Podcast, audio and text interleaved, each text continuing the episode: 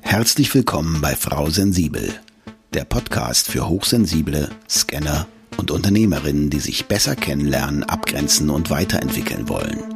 Bei Frau Sensibel räumt Nicole Führing mit Vorurteilen auf, klärt Herausforderungen und teilt Impulse und Strategien, die du direkt in deinem Alltag umsetzen kannst. Für dein erfolgreiches Dasein als Unternehmerin und hochsensible Scannerpersönlichkeit. Schön, dass du dabei bist und auch von mir ein fröhliches Hallo.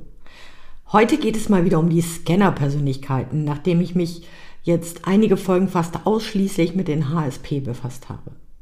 Und in der heutigen Folge möchte ich dir einfach mal fünf Gründe erläutern, woran es liegen kann, dass viele Scanner-Persönlichkeiten häufig unterschätzt werden.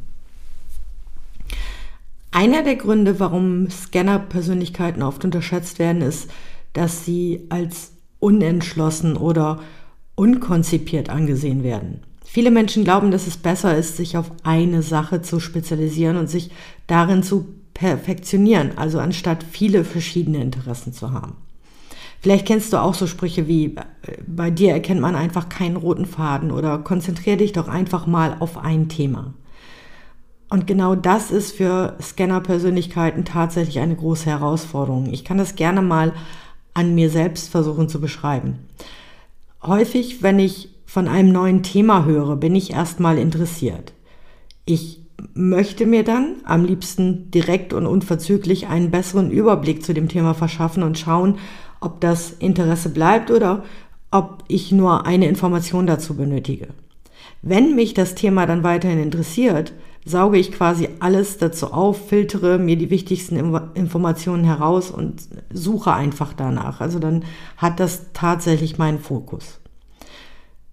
Und an einem konkreteren Beispiel vielleicht bei mir ähm, Thema Häkeln. Ich habe ähm, irgendwo diese, diese kleinen Häkelfiguren gesehen und dachte mir, okay, ich habe mal in der Grundschule häkeln gelernt, kann ja jetzt nicht so schwer sein. Dann habe ich mich wirklich äh, ein paar Tage spezifisch damit befasst, okay, was brauche ich jetzt? Habe ich noch Häkelnadeln? Welches Garn nehme ich am besten? Habe mich informiert in verschiedenen Foren, wo kriege ich jetzt diese Anleitung her? Ähm, habe mir Videos dazu angeguckt etc. Und dann habe ich mir so ein Einhorn ausgesucht, habe mir das entsprechende Garn dazu besorgt, habe das Einhorn relativ schnell gehäkelt, weil dann will ich ja auch fertig werden. Und danach habe ich gedacht, also ich habe ein Bild tatsächlich davon in Social Media gepostet und alle so, hey, kann ich das bei dir kaufen? Machst du das nochmal? Und ich dachte so, nö, hier ist die Anleitung, versuch's doch mal selber. Also, wenn ich es dann kann, höre ich auf. Und das führt oft dazu, dass andere denken, ich bin unkonzentriert oder ziehe irgendwas nicht durch, weil ich mich eben dann nicht weiter damit beschäftige. Ein weiterer Grund, warum meines Erachtens Scanner-Persönlichkeiten oft unterschätzt werden, ist, dass sie in der Regel nicht gut darin sind, ihre Stärken zu präsentieren.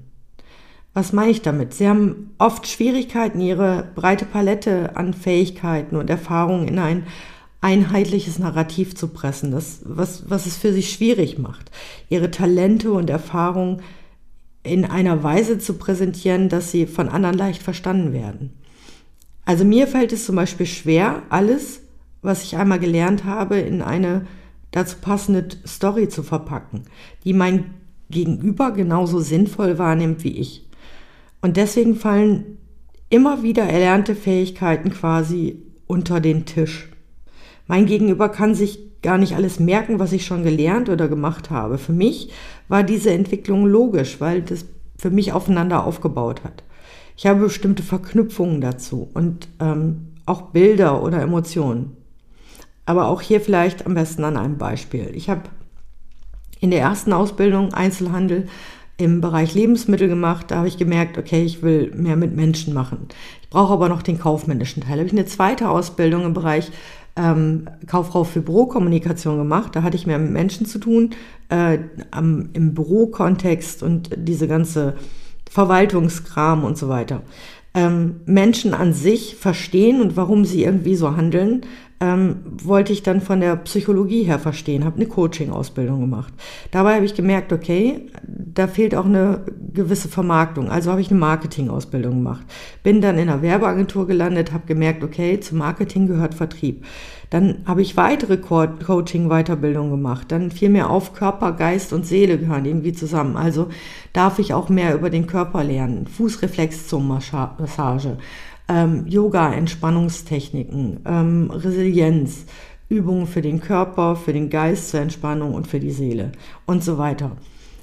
Wenn ich das jetzt aber alles aufzähle, dann klingt das wie runtergerattert. Und ähm, wenn du jetzt mal in dich reinhorchst, wenn du hier zugehört hast, was davon hast du dir jetzt gemerkt? Und das ist, glaube ich, tatsächlich das, was bei anderen dann auch kleben bleibt. Und wenn du es jetzt einen längeren Zeitraum nicht gehört hast oder wir haben uns nicht gesehen, was hast du dann noch in Erinnerung davon, was ich dir erzählt habe, was ich gelernt habe? Wahrscheinlich nicht so viel. Also ich glaube, das ist mit ein Grund dafür. Und weiterhin ähm, glaube ich, dass viele Menschen, insbesondere in traditionellen Arbeitsumgebungen, die Vorstellung haben, dass der Erfolg davon abhängt, sich auf eine Karriere oder eine Branche zu spezialisieren und darin aufzusteigen. Das heißt, sie haben so, so einen klaren Weg vor sich. Scanner-Persönlichkeiten haben oft eine breitere Perspektive, die es ihnen dann auch ermöglicht, in vielen Bereichen erfolgreich zu sein. Dadurch, dass Scanner sich für so vieles interessieren, sind sie dann oft auch in ihrem Wissen sehr breit aufgestellt und können viele Dinge direkt umsetzen oder auch Zusammenhänge schneller erkennen und durchschauen. Wenn sie dann darüber sprechen, wirkt das für Nicht-Scanner oft unlogisch, da diese dann eventuell noch nicht über die Fülle von Informationen verfügen wie ihr Gegenüber, also dieser Scanner. Das wirkt dann unvollständig und weil die das nicht nachvollziehen können, unterschätzen die das Wissen ihres Gegenübers. Außerdem kann ein Grund sein, da sind wir schon bei Nummer 4, dass Scanner-Persönlichkeiten oft mit einer gewissen Unruhe assoziiert werden. Also die haben oft das Bedürfnis, neue Dinge auszuprobieren und sich weiterzuentwickeln. Und das wirkt dann auf andere irgendwie ungeduldig oder wird als unzufrieden angesehen. Dabei brauchen sie einfach irgendwie mehr Input als Nichtscanner, um ihren Wissensdurst und ihr Interesse zu befriedigen. Und vom Gegenüber wird das dann als unstet wahrgenommen. Und ein Grund, den ich selber immer wieder wahrnehme, das Zuhören und echtes Interesse am Gegenüber führt dazu, dass sich die Wahrnehmung des Gegenübers verändert. Also von dem, dem ich zuhöre, dem Erzähler, der vielleicht jetzt nicht Scanner ist, ähm, verändert sich die Wahrnehmung, weil ich gut zuhöre. Ich zum Beispiel werde oft als Quasselstrippe wahrgenommen das trifft in dem einen oder anderen Punkt bestimmt auch zu. Aber dabei bin ich, sofern mich mein Gegenüber oder ein Thema wirklich interessiert, eine sehr, sehr gute Zuhörerin. Und zwar durch aufnehmendes Zuhören. Das kennen vielleicht einige auch aus dem Coaching. Ich nenne es auch gerne professionell zuhören und das läuft in drei Phasen ab. Erstens, ich stelle meine eigenen Gedanken und Themen erstmal zurück, schweige und schenke dem gegenüber durch Blickkontakt, Kopfnicken, vielleicht nettes Rauen, zustimmendes Rauen oder mm, meine zugewandte Körperhaltung und alles Mögliche meiner Aufmerksamkeit. Und in der zweiten Phase, das ist die Phase des Verstehens, wiederhole ich dann das Gesagte, also das, was ich wahrgenommen habe, meines Gegenübers und dieser hat dann quasi die Möglichkeit, das Gesagte zu unterstreichen oder zu ergänzen. Also vielleicht will er noch was zufügen von dem, was ich gerade wahrgenommen habe. Und in der dritten Phase beginnt dann das Untersuchen. Also quasi das Nachhaken und Fragen nach weiteren Informationen zum Verständnis oder auch durch die erneute Wiederholung in meinen eigenen Worten. Und da gibt es genau zwei Phänomene die meines Erachtens dann auftreten können oder die ich häufiger wahrnehme. Der andere darf viel über sich selbst reden, wenn ich ihm zuhöre. Und Menschen erzählen ja auch meist gerne über sich selbst.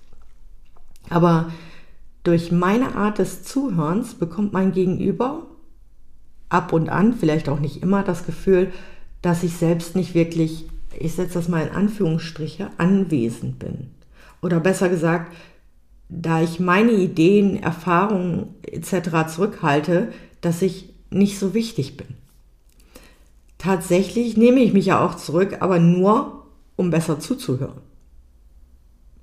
Und das zweite Phänomen, das auch passieren kann, mein Gegenüber hat das Gefühl, dass ich viel mehr geredet habe, weil ich zum Beispiel eine längere Erzählung von ihm mit meinen Worten kurz zusammengefasst und auf den Punkt gebracht habe. Dadurch erscheine ich als Zuhörer, der nicht mal über sich selbst erzählt hat, irgendwie nicht greifbar. Und zusätzlich kommen dann noch so Dinge wie Körperhaltung dazu. Wenn, wenn ich zum Beispiel meinen Kopf zuhörend zur Seite neige, um meine Vertrauenswürdigkeit zu erhöhen, wirke ich auf mein Gegenüber vielleicht unsicher. Und das Ganze passiert eher unbewusst, also das macht ja keiner mit Absicht und zwar auf beiden Seiten. Ihr kennt das bestimmt, wenn ihr ähm, Kinder beobachtet oder wenn ihr anderen Menschen zuhört, dann neigt man den Kopf, damit unterstreicht man auch mal, nochmal das Lächeln etc. Und das, wie gesagt, das passiert unbewusst, das ist äh, eine Verhaltensweise, die ihr euch auch abgeguckt und angewöhnt habt, führt aber auch dazu, dass der zuhörende und interessierte Scanner eher unterschätzt wird. Einfach weil das Gegenüber ihn nicht wirklich wahrnimmt und wenig Informationen von der Person hat, die als unsicher ähm, abgespeichert hat und so weiter. Dann fasse ich nochmal zusammen. Scanner-Persönlichkeiten werden oft unterschätzt, weil sie als unentschlossen und unkonzentriert angesehen werden, also weil sie sich nicht äh, fokussieren. Dann, weil sie eher schlecht darin sind, ihre Stärken zu präsentieren, um das in ein, eine Erzählweise zu bringen, die dem anderen auch ähm, viel Information gibt. Dann, dass sie sich nicht spezialisieren, dass sie mit einer gewissen Unruhe assoziiert werden und dass sie als Zuhörer vielleicht Entschuldigung, nicht so wichtig oder nicht wirklich wahrgenommen werden. Vielleicht erkennst du dich auch an der einen oder anderen Stelle wieder und da kann jeder Scanner, jede Scannerin wieder was für sich tun und an dem eigenen Selbstwert und an diesem Verständnis arbeiten. Und genau wie bei der Hochsensibilität sage ich immer, Annahme ist der erste Weg, wenn ich weiß, ich bin Scanner, ich habe diese ja, ich sag mal, Ambitionen oder diese, diese Art und Weise des ähm, Auftretens, wenn ich das annehme, wenn ich das klar habe, wenn ich verstanden habe, dass das so ist, dann kann ich dem entgegenwirken. Und wenn du wissen möchtest, wie das geht und wie das funktioniert, dass du deine Expertise besser rausstellst, dass die Leute dich nicht mehr unterschätzen, dann klick gerne auf den Link zum kostenfreien Orientierungsgespräch oder schick mir eine Nachricht. Und ich freue mich auf ein erstes Gespräch mit dir und deine Fragen.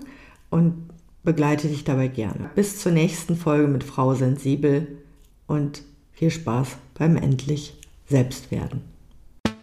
Danke für deine Zeit und schön, dass du auch in dieser Folge wieder mit dabei warst.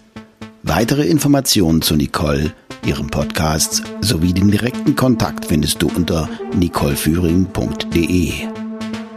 Wenn du auf deiner weiteren Reise jemanden suchst, der dir als Sparringpartner zur Seite steht, dann vereinbare einfach ein kostenfreies Orientierungsgespräch mit Nicole unter www.nicoleführing.de slash buchen oder nutze den Link in den Show Notes.